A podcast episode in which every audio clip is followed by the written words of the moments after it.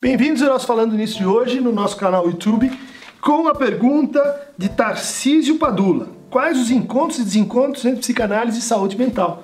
Pergunta vasta, né? especialmente se a gente considerar o contexto brasileiro, onde a psicanálise começou muito associado com uh, o lado de cá da reforma antimanicomial, da reforma psiquiátrica brasileira, que aí nos anos 80, nos anos 90, eh, iniciou um processo de desinternação, de descronificação e de crítica ao, a atitude excessivamente assim, psiquiatrizante da loucura, né? enclausurante da loucura. Então tinha aquelas pessoas que passavam 20, 30 anos, perdiam sua cidadania, perdiam seu contato com a família, perdiam seu contato com o mundo, na medida em que passavam assim a ser eh, administrados pelo discurso uh, da ordem médica. Com a Basália, esse teórico que fez uma, uma reforma né, experimental em Gorizia, na Itália, e, e com a antipsiquiatria inglesa. É, a gente teve todo um processo de, de reconstrução do que, que, é, do que, que é a saúde mental e que o Brasil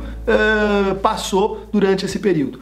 Junto com esse processo, então, a psicanálise ficou muito associada com a psiquiatria, com a medicina, com uh, um certo entendimento de eh, adaptação, de conformidade eh, que deveria ser imposto à experiência da loucura. Esse é um encontro, né, que gera um divórcio, uma separação e que, no meu entender, acabou produzindo uma espécie de anticlinicalismo, né, uma uma atitude contrária à, à clínica, né? a clínica da escuta, a clínica da palavra, a clínica que no fundo vai ter é, um horizonte bastante homólogo com o que queriam, tanto a antipsiquiatria quanto a, a, a atitude do, do Basali. Ou seja, de resgatar o potencial emancipatório da, da loucura, o potencial criativo da loucura, de resgatar uma outra condição, uma condição política que estava ali presente nessa condição. A reforma psiquiátrica teve um momento de, de grande impulso, mas uh, a isso se sucedeu também uma situação hoje mais instável, mais dramática, em que a gente tem de um lado uma extensa. Uh, medicalização no sentido de administração de substâncias psicoativas, de medicações psiquiátricas e muito trabalho envolvendo reinserção social.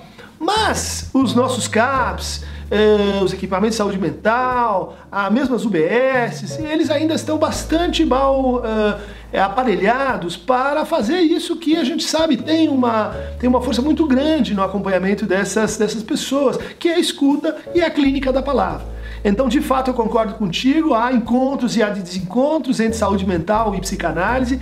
Durante um tempo eles permaneceram assim brigados, né, opostos. Mas mais recentemente a gente tem visto uma série de iniciativas de reaproximação e de, de retomada do que, do que poderia ser o nosso melhor momento agora pós-revolução, pós-reforma psiquiátrica. Com essas ideias que trabalhei com o meu orientando e amigo Fuad Queridos Neto Nessa publicação do pessoal lá do Rio Grande do Sul, da Rosana e da Cláudia, é, da editora Criação Humana, chamado Psicanálise e Saúde Mental, onde a gente tenta fazer então uma, uma reconstrução desse debate entre psicanálise e saúde mental a partir do Foucault, a partir da tradição crítica, onde essas duas experiências, no meu entender, estão inseridas. Para receber mais informações sobre Falando Nisso, em primeira eh, mão o nosso programa, basta clicar aqui embaixo no Aqueronta Movemos, na descrição do canal.